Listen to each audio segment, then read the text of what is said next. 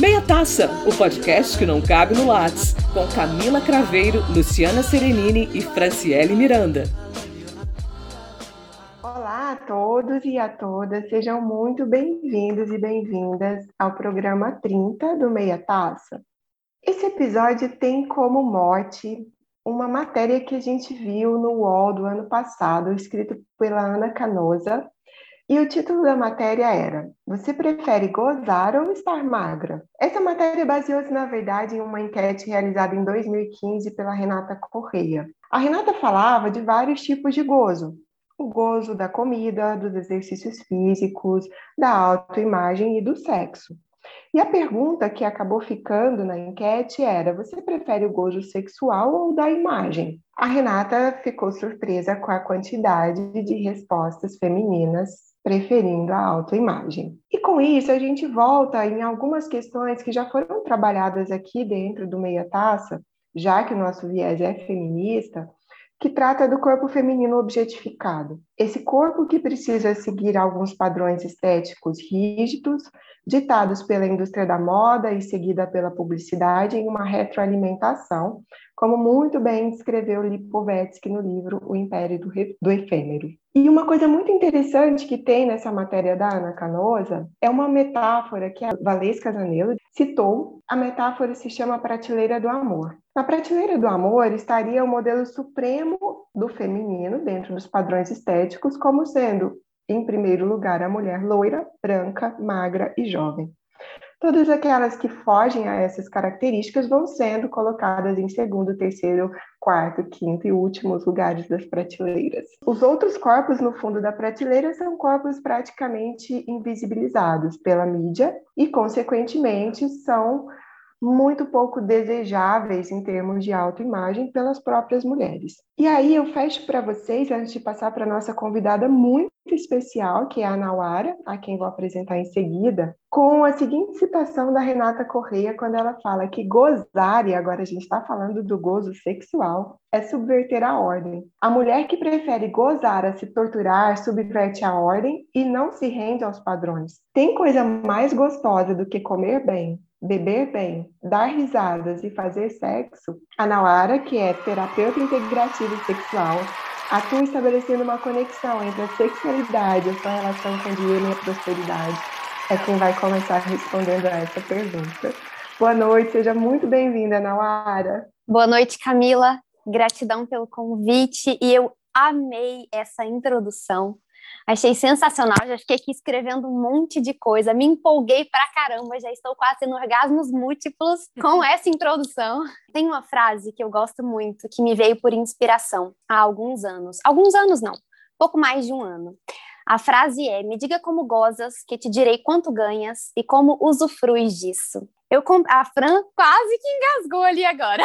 Qual é o movimento aqui? Eu sinto e percebo que a maneira como você goza no sexo a maneira como você goza na cama, é nada mais do que uma extensão do gozo da alma, da maneira como você goza na vida. Então, quando uma pessoa começa esse movimento de dualidade, de precisar escolher se goza em um lugar ou em outro, é porque não compreendeu o que é de fato gozo. E se alguém chega, por exemplo, numa relação num sexo mesmo, de ali, eu gosto de chamar de penetração, porque eu parto de um princípio que existe uma penetração da alma, uma penetração de corpo, não necessariamente uma relação heterossexual. Mas quando há esse movimento de trazer essa energia, essa penetração, e a pessoa entra nessa relação com uma expectativa de ter um orgasmo, já não tem orgasmo só para começar. Porque se alguém entende que das quatro etapas do sexo e a terceira é o orgasmo, só ela é importante, perdeu o desejo, a excitação e o período refratário, que é, na verdade, quem traz os múltiplos orgasmos. Então, para contextualizar tudo isso, eu sinto que quando uma pergunta dessa nasce e alguém coloca a sua atenção para responder, entendendo que precisa escolher, na verdade, a pergunta anterior é: como é para você, como é que você goza na vida? Porque se você goza no sexo, você só goza no sexo se você antes olhou ali no espelho, sentiu a sua pele, sentiu tesão por quem tá ali com você e quer você. E só para contextualizar e finalizar essa, essa fala introdutória, quando alguém me pergunta, por exemplo, pode, eu acho máxima essa pergunta, pode sexo casual?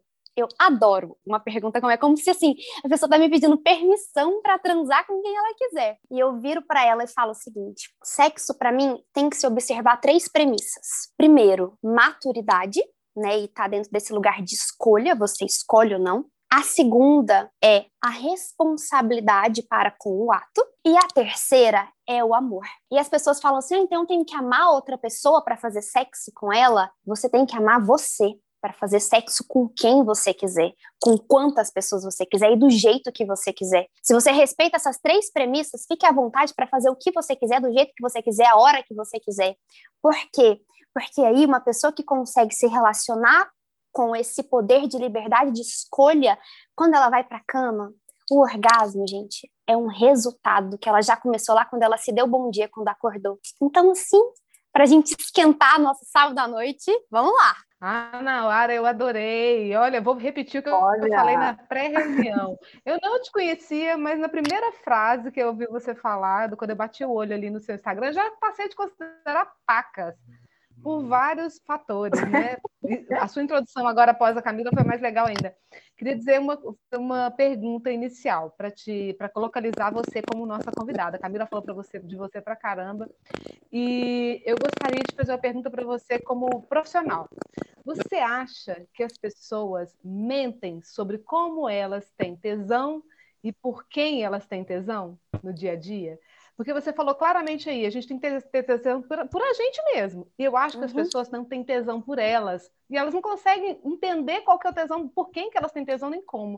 Você percebe isso no seu dia a dia, na sua terapia, com os seus pacientes, posso dizer assim? É, eu chamo de clientes. E na semana passada eu recebi uma pergunta de uma pessoa. E a pergunta dela para mim foi: como saber se eu estou, se eu já gozei no sexo? Como saber se eu já cheguei ao orgasmo numa relação? E é aquela mesma pergunta se eu posso transar com quem eu quiser. Para mim, a raiz dessas perguntas, elas são quase a mesma. E aí, a minha pergunta em seguida é: como é para você sentir prazer no seu dia a dia? Como que você sabe se você gosta de algo no seu dia a dia? Então, se por exemplo, você tomou uma água ou comeu uma coisa que você estava com vontade, como é que você sabe se você tem tesão ou se você sente orgasmo, se você gosta, se você tem prazer por aquilo que você faz antes de chegar na cama com alguém. Então, quando você me faz essa pergunta, você acredita que as pessoas mentem para o outro? Eu percebo que as pessoas mentem para elas o tempo todo, criando realidades ilusórias do que é bom para elas.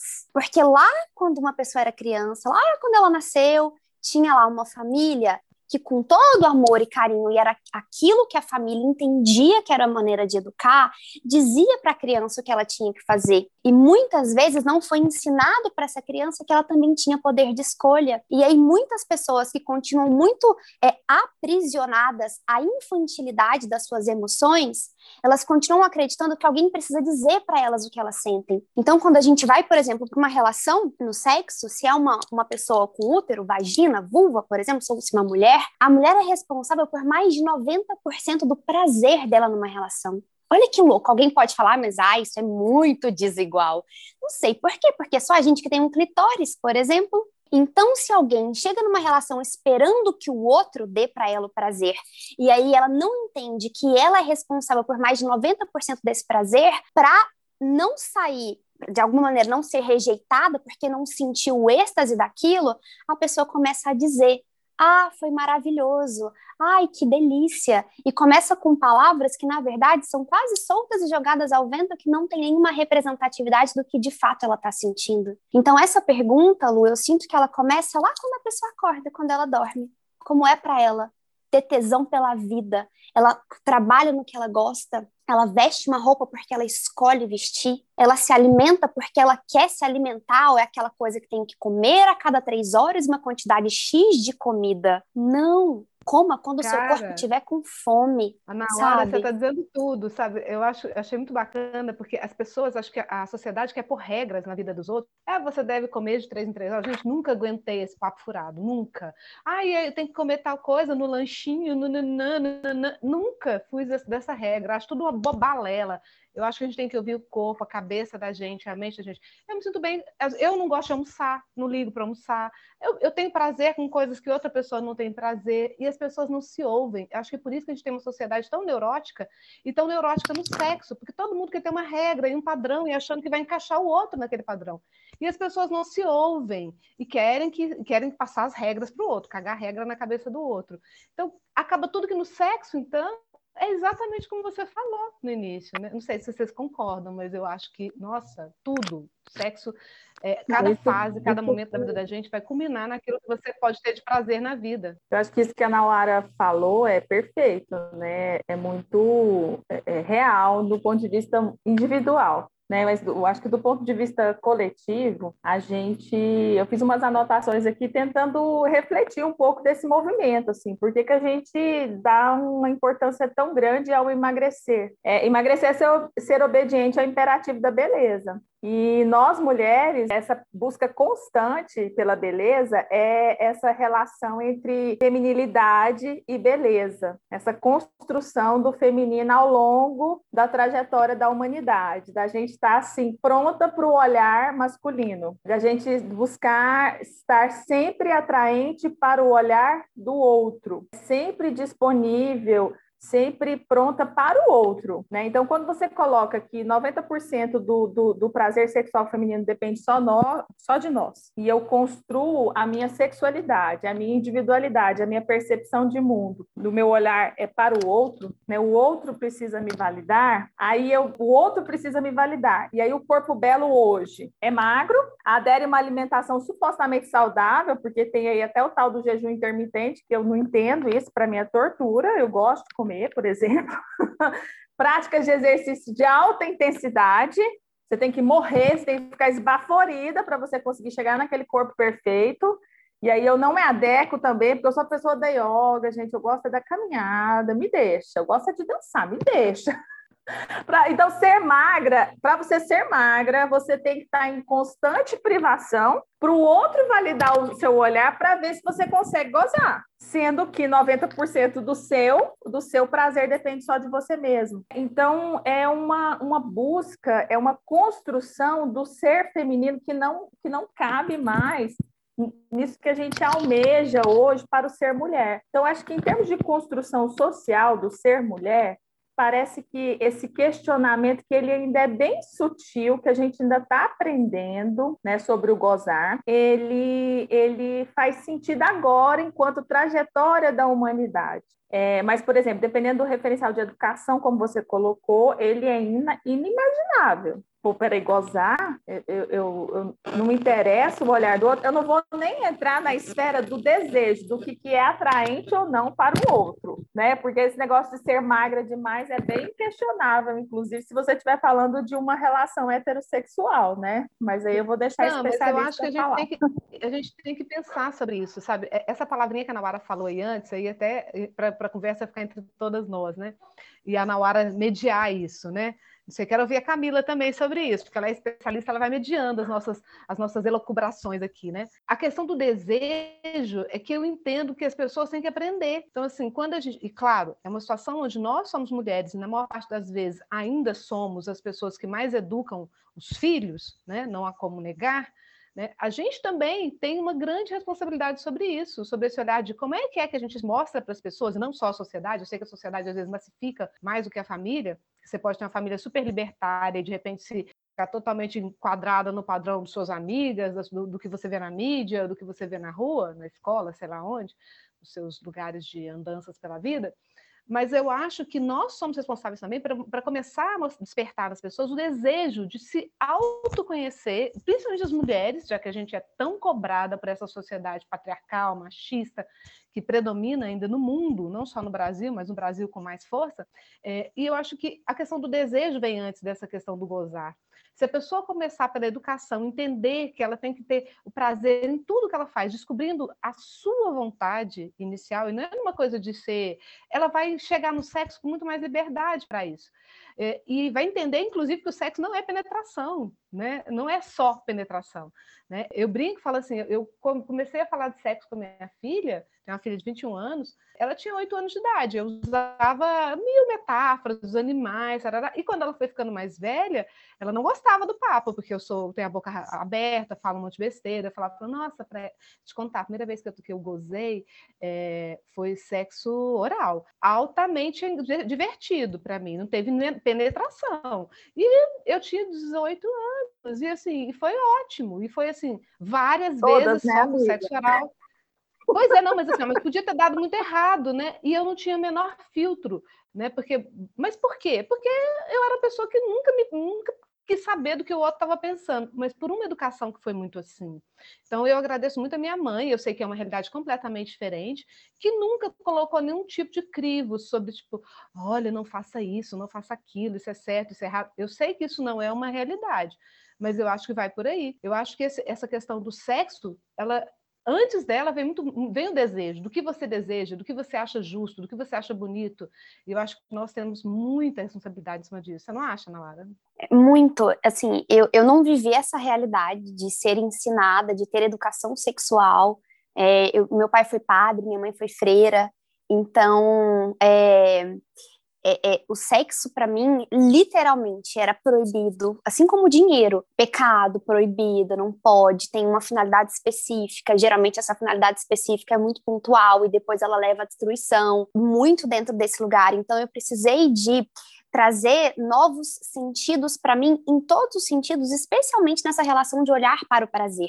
Porque lá nessa concepção da igreja, lá atrás, esse lugar da autoflagelação, essa coisa de ressaltar o pecado, isso é muito forte. Então, na missa, por exemplo, a missa é quase um lugar assim, não estou criticando, só estou dizendo que isso para mim hoje não é a maneira como eu enxergo a realidade da vida é, em termos de precisar sempre ressaltar a dor como sendo uma fonte de crescimento única. Eu não acredito nisso. Mas também não é negar que a dor é importante, também não é negar que a dor exista, também não é viver num mundo good vibes, positividade, tudo é, tudo é maravilhoso, lindo, e que na verdade também não existe, né?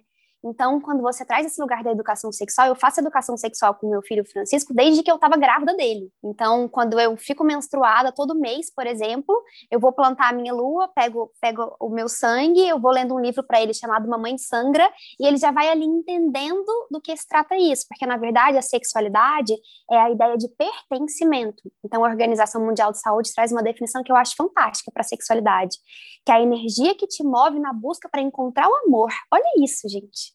Olha, olha isso. E assim, e a Organização Mundial de Saúde é uma organização patriarcal, machista, formada né, na sua maioria por homens, mas tem uma definição que é feminina, da feminilidade, da sensibilidade.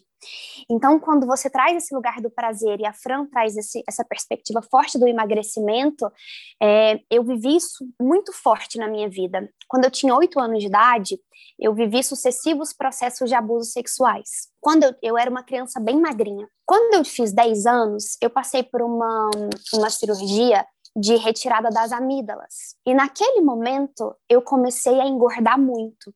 Então, eu era uma criança com 10 anos que pesava quase 60 quilos. E isso é muita coisa para uma criança pequenininha, de 10 anos de idade. Né, que está ali em fase de crescimento, está se desenvolvendo. Então, eu percebia uma relação dupla com a comida. Primeiro que engordando, eu entendia na minha cabeça que sendo gorda, eu ia proteger o meu espaço, as pessoas não iam querer não iam gostar de mim e não iam abusar de mim. Esse foi, essa foi uma forma de olhar para isso, por quê? Porque lá atrás eu já tinha aprendido que o bonito é ser magro. Lá atrás isso já tinha me sido ensinado. Então, se ser gorda é feio e eu vou ser feia, ninguém vai encostar em mim, ninguém vai abusar de mim. Então, essa era a minha relação com o corpo. E a outra coisa com a comida era a comida era o meu instrumento de prazer. Então, a comida era para mim é, é, uma grande companheira que jamais ia me abandonar. Contudo, nós éramos muito pobres, então não tinha muita comida, não tinha muita coisa para comer. É, e era tudo muito dividido. Por quê? Porque como a minha família veio desse lugar forte da, de movimentos sociais, de comunidade, de organizações sociais, a gente morava na periferia, onde minha família fundou uma ONG. Então éramos eu, as minhas três irmãs, mais mais de 300 famílias comendo da mesma, do pouquinho da mesma comida que era feita em torno de um forno de barro. Era assim que eram as nossas refeições. Então, é, a, a relação da comida era sempre uma relação de comunhão se reunia em torno da comida para ensinar e ressignificar direitos humanos, justiça social e trazendo ali elementos de empoderamento. Então, comida, além de ser o meu processo de empoderamento, além de ser o que protegia o meu corpo de abusos, ainda era um lugar onde as pessoas é, tinham proteção e eram amadas. Então, quando a gente vai, por exemplo, para as histórias de Jesus, a Santa Ceia, né? Jesus ali reunido com os apóstolos. A comida traz esse olhar acolhedor e sensível. Então, quando fala, por exemplo, para um ser humano que o padrão de beleza é ser magra e ao mesmo tempo cria esse lugar restritivo de não pode comer, nessa psique interna, nesse sistema de crenças, é quase, meu Deus, está me tirando a vida, quase como se estivesse tirando de mim o, meu, a minha comunhão com o mundo, sabe? Então era um lugar de olhar e quando começava esses processo de restrições alimentares, para mim, além de ficar magra, era um possível, é, era um possível uma possibilidade de alguém abusar de mim, ainda era tirando ali o que para mim era mais incrível do planeta. E como começou então esse lugar de ressignificar a minha relação com a comida, não com o objetivo central de ser magra, mas a, até então era até então eu entendia que para me sentir, eu, eu, mesma me desejar, eu entendia que eu precisava olhar no espelho e ver um corpo muito magrinho. E aí, quando meu filho, quando o Francisco nasceu e a gente começou esse processo de introdução alimentar, eu comecei a perceber que eu cuidava muito do que eu pensava, dos meus pensamentos, mas eu enfiava qualquer porcaria na minha boca. E isso vale para o sexo também. Tá enfiando qualquer porcaria dentro do seu corpo? Opa, eu vou olhar para isso. Então eu comecei a olhar para essa comida, observando, tá bom, qual que, o que, que eu posso colocar dentro de mim que não vai matar o meu corpo, que não vai deixar o meu corpo cansado, porque, por exemplo, açúcar branco vicia 10 vezes mais do que cocaína. Exatamente. Então, como que eu posso trazer essa relação que mantém essa conexão de acolhimento e amor que eu gosto muito da comida e ao mesmo tempo trazer nutrição para o meu corpo? Mas até então, meu objetivo era ajudar no processo de reeducação alimentar do Francisco e ao mesmo tempo me tornar magra. Depois de um tempo eu comecei a entender como era me relacionar com a comida de uma maneira que eu comesse o que eu quisesse, porque eu quisesse, na hora que eu quisesse, do jeito que eu quisesse e ainda ser uma alimentação que fosse natural. Aí eu cheguei minha, numa nutricionista e falei para ela assim: olha, a minha vontade mesmo é comer pão de queijo de manhã, almoçar pamonha e jantar pamonha todos os dias. É possível comer isso e me manter é, é, é saudável com o meu coeficiente de gordura corporal minimamente saudável? E eu falei: você pode fazer então uma dieta, uma, uma, um processo de reeducação alimentar que eu entenda como me relacionar com essa comida e comer o que eu quiser? É possível isso? E ela falou, é, eu falei, então beleza, vamos embora, tamo junto. E é assim que eu me relaciono hoje. E sabe o que eu acho bacana que você falou? Porque, na verdade, também tem você mostrou que tinha, tinha vários sentidos aí na alimentação, né, com essa regra de ser bonita, ser magra, mas tinha aí um, um contexto onde você usava a comida para se proteger. Então, até certo ponto, não era só prazer que você via na comida, era fuga, era escapismo, né? Então, assim, tem muita gente que acha que tem prazer demais na comida, mas não tem, porque na verdade está buscando na comida muito descontar uma série de neuroses que tem na vida e não consegue pôr para fora. Não é, Camila? Então, na verdade, é, o, o, que eu quero dizer é muito mais do quanto eu me sinto honrada por conhecer a Nauara. Eu, como investigadora de história de vida, e assim, você compartilhando com a gente, é claro, com quem está nos ouvindo também, a sua trajetória, né, o, que aconteceu, como foi, é, é de uma coragem muito grande e de uma sensibilidade, né, no olhar para trás e ressignificar tudo isso. Então, Nauara, muito obrigada, eu achei fantástico. Acho que a coisa só libertária do ah, mas essa é a mulher que colocou no Instagram que gosta de sexo anal, ok, sabe? Mas tem todo um caminho aí que foi percorrido a duras penas e que agora você também entendeu que a gente não cresce só no sofrimento, né? Que pode ter alegria aí. E, nossa, para mim as coisas fizeram muito sentido. E a Nauara traz é bem, é bem aquilo que a Renata Correia coloca. A mulher que prefere gozar a se torturar, subverte a ordem, não se rende aos padrões. É uma rebeldia contra a contenção. Essa é isso que a Nauara está colocando.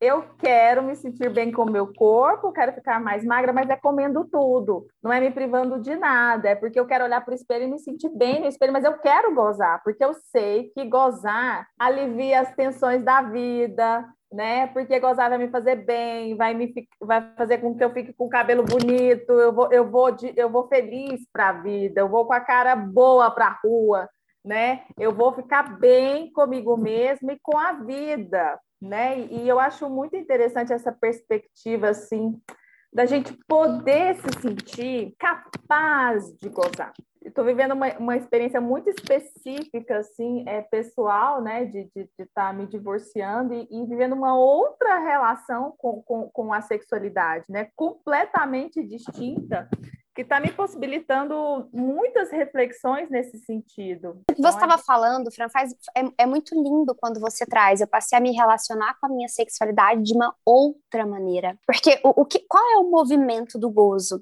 E por que, que eu relaciono esse gozar no sexo com gerar dinheiro e gerar riqueza e prosperidade? Porque a energia sexual é essa energia de fonte vital no corpo. É o que te motiva a viver, expandir, criar. É o que te conecta à sua autoestima, é o que traz pulso para suas relações, para os negócios. E é a mesma energia do dinheiro. Porque o que é o sexo? E energia sexual não é só sexo. O sexo é um movimento de conexão para dentro. E o dinheiro é um movimento de conexão para fora. Então você gera algo que tem valor fora e você traz movimento e dessa energia para fora para realizações, para materializar metas, processos. Então, quando você fala, passei a me relacionar de uma outra forma com a minha sexualidade, é a mesma coisa que dizer, e aí eu, eu você fique à vontade para dizer se faz sentido ou não, é a mesma coisa que dizer, passei a me olhar de uma outra forma, passei a olhar a minha motivação de viver de uma outra forma, passei a me enxergar e a perceber o meu lugar no mundo com uma nova perspectiva. Porque na relação, o que, que acontece muitas vezes? As pessoas começaram a acreditar tanto que elas são uma só que esqueceram que, na verdade, não é um só nada. Então, é muito importante, por exemplo, dormir em camas separadas, muitas vezes na relação. Passar finais de semana inteiros, semanas inteiras, só para pensar na vida sozinho em algum espaço. Aqui em casa a gente tem isso. Lucas vai, fica num espaço, eu vou, fico num espaço, e é muito importante esse lugar, sabe? Eu me lembro a primeira vez que ele foi passar um final de semana inteiro num hotel, só ele. Eu dei de presente de aniversário. Eu falei, vai, meu querido, sexta, sábado, domingo, aproveite. E ele, mas eu vou fazer o quê, criatura, nesse lugar, pelo amor de Deus? Eu falei, não sei, se vira, mas é o espaço para você. Como eu também preciso de um espaço só meu. Porque você pensa, você tá na mesma cama com uma pessoa, você compartilha energeticamente o mesmo espaço que ela. E, e eu vou trazer a perspectiva do mesmo podcast que vocês trouxeram da astrologia energia, de tirar do lugar de crença.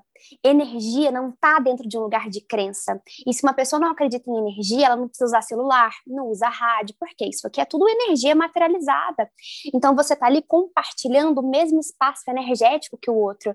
E é muito importante oxigenar isso dentro de você várias vezes, em vários espaços, especialmente para nós que somos inteiramente cíclicas que tem, temos aqui várias emoções, vários sentimentos, vários pensamentos no dia.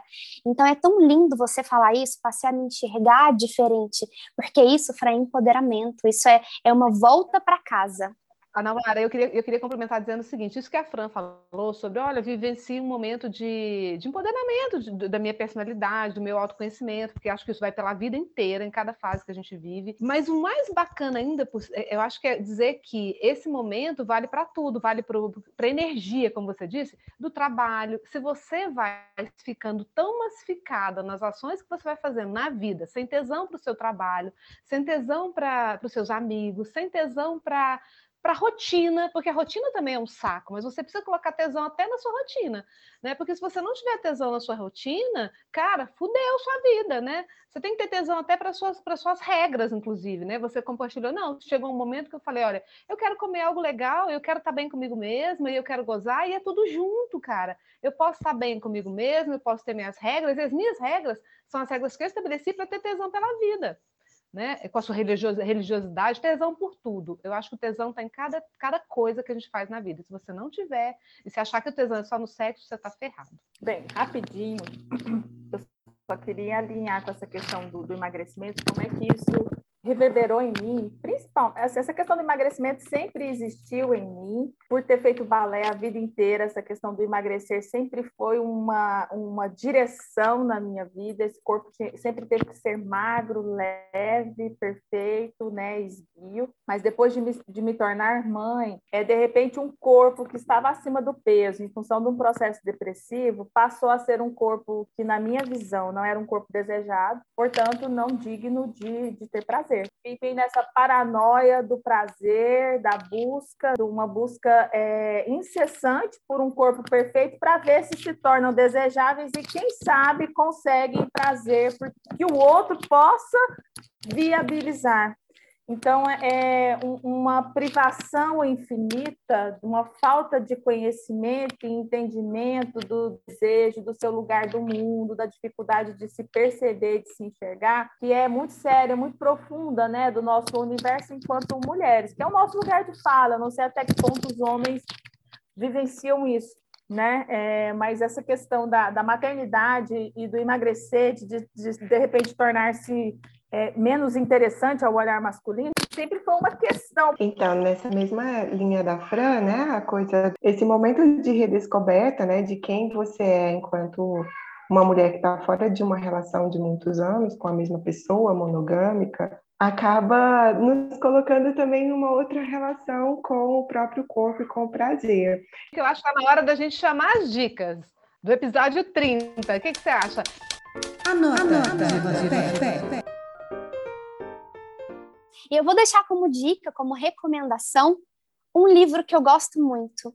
É um livro muito especial, é, que é A Coragem de Ser Imperfeito, da Brené Brown, que eu gosto pra caramba. E um outro livro que eu gosto muito é A Grande Magia, da Elizabeth, da Elizabeth Gilbert, e foi até lá que eu conheci a coragem de ser imperfeito, porque eu sinto que é esse movimento muito poderoso de se permitir ser quem é e entender que não é a arquibancada que direciona com aplauso ou com vaias. E eu também vou deixar aqui como recomendação, se fizer sentido, acompanhar o trabalho que eu desenvolvo nas redes sociais, no Instagram, que é o meu nome, Ana Laura Maia, e ali eu nada mais faço do que auxiliar as pessoas a vivenciar esse orgasmo múltiplo da vida e usufruir disso sem culpa. E eu tenho um curso que é o Mapa da Sexualidade, que tem justamente que vai ao encontro desse lugar de acessar esse gozo da vida se permitindo usufruir e gerar prosperidade sem culpa através da energia sexual. E assim eu deixo essas recomendações, dicas e agradecendo muito por esse espaço de escuta e por esse gozo compartilhado, quase homenagem que fizemos aqui nesse momento. Bom, eu vou então, na hora eu quero dizer assim que a Camila tinha, já tinha feito todo o nosso agradecimento e eu mais uma vez reforço que foi muito prazeroso. Vou usar a palavra bastante, assim, sentindo cada palavrinha. Foi prazeroso. Tive um gozo fantástico fantástico nessa noite. Olha que eu nem estou tomando vinho hoje, porque não posso, né? E, então, assim, para mim foi muito gostoso. Adoro pessoas com energia, assim, essa sua energia é muito fantástica. Acho que todo mundo deve seguir, sim, a Nauara, porque eu levei um choque, achei delicioso. Várias coisas que você falou ali, que a gente não comentou aqui, que acho que tem que ser. A gente tem que trazer isso para as pessoas que estão do lado da gente, as mulheres que a gente quer do nosso lado, pegando na mão, indo junto. Minha dica hoje é... são duas, na verdade. Uma é uma série que eu vou acabar de ver nesse domingo, que eu estou amando, me divertindo, é... que chama Por que as Mulheres Matam, que é uma série que tem na Globoplay, que é da Paramount, e eu estou me divertindo muito. São, são atrizes sensacionais, eu acho que vale a pena para a gente poder brincar um pouco com esse universo aí é, feminino. E outro é um livro que eu acho que com certeza todas vocês já devem ter lido, que a minha irmã me recomendou algum tempo atrás, eu sou apaixonada por ele, que é Mulheres que Correm com os Lobos, né? E eu acho que vale a pena a gente poder dar uma olhadinha nesse livro, que é um livro fantástico, né? E é isso. Muito obrigada por essa noite tão gostosa, com tanto tesão e alto astral. A minha dica é A Casa dos Budas de Tos, que é um livro escrito pelo João Baldo Ribeiro. O João Baldo foi convidado para escrever um, um dos pecados da série da editora Objetiva, Plenos Pecados. E ele escreveu sobre o tema luxúria. E ele diz no livro que ele recebeu, quando foi divulgado na imprensa, ele disse que recebeu um saco de fitas, é, uma, uma, narração sem a pessoa sem dizer quem é, né, não identificando, mas se dizendo uma mulher de 68 anos de idade, nascida na Bahia, falando da própria vida e como ela jamais se furtou de viver com todo o prazer e sem a menor culpa as infinitas possibilidades do sexo. É um livro de só 164 páginas e que a gente tem que beber uma aguinha para dar conta de ler cada capítulo. Recomendo. Se você está com meu livro, me devolva, porque eu procurei ele, gente, não achei, está emprestado. Recomendo fortemente.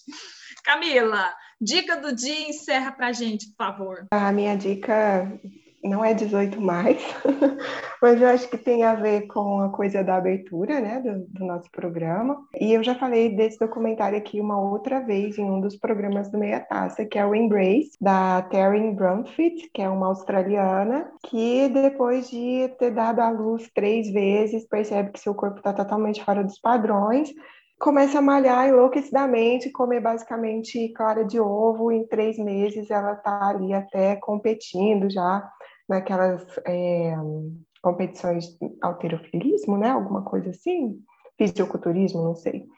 E aí ela faz o antes e depois, o corpo dela antes desse processo e o depois, e ela percebe que ela era muito mais feliz antes, que ela não gosta de acordar às 5 da manhã, que ela não gosta de se privar de comer as coisas que faziam parte da sua dieta anterior. E ela publica isso no Instagram dela, olha, aqui tá meu antes e depois, eu não gosto desse depois. E um monte de mulher começa a compartilhar isso, viraliza, e ela faz esse documentário entrevistando algumas mulheres. É um documentário maravilhoso de você aceitar o seu corpo, aceitar quem você é, e como a Nauara disse, não precisar de arquibancada. Eu acho que é esse, né, o momento e a subversão, não precisar de arquibancada, que a gente faça aquilo que nos dá prazer. E foi um prazer estar com vocês, meninas. Um grande beijo. Obrigada, Ana Lara. Maravilhoso. Obrigada,